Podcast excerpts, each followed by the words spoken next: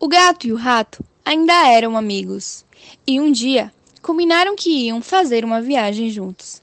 Não sabiam muito bem para onde queriam ir, mas iam felizes comemorando a amizade. Em um dado momento, apareceu um rio, e os dois, se quisessem continuar a viagem, teriam que atravessá-lo. Como faremos? Corre muita água neste rio. O gato perguntou.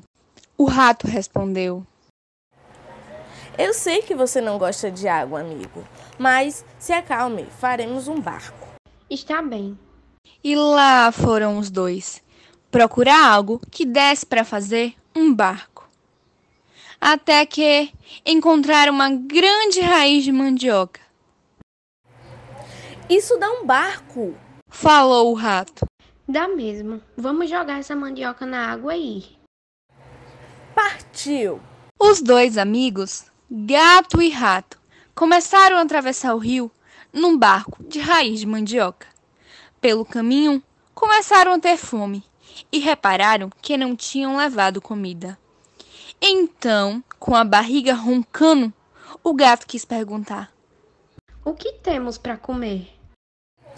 Ah, não trouxemos nada, mas não se preocupe, podemos comer nosso barco. E os dois começaram a comer o barco. O gato comeu muito pouco, porque não gostava de mandioca. Mas o rato comeu, comeu, comeu, comeu, até que acabou furando o barco, que começou a afundar. Os dois amigos tiveram que saltar e nadar depressa até a margem.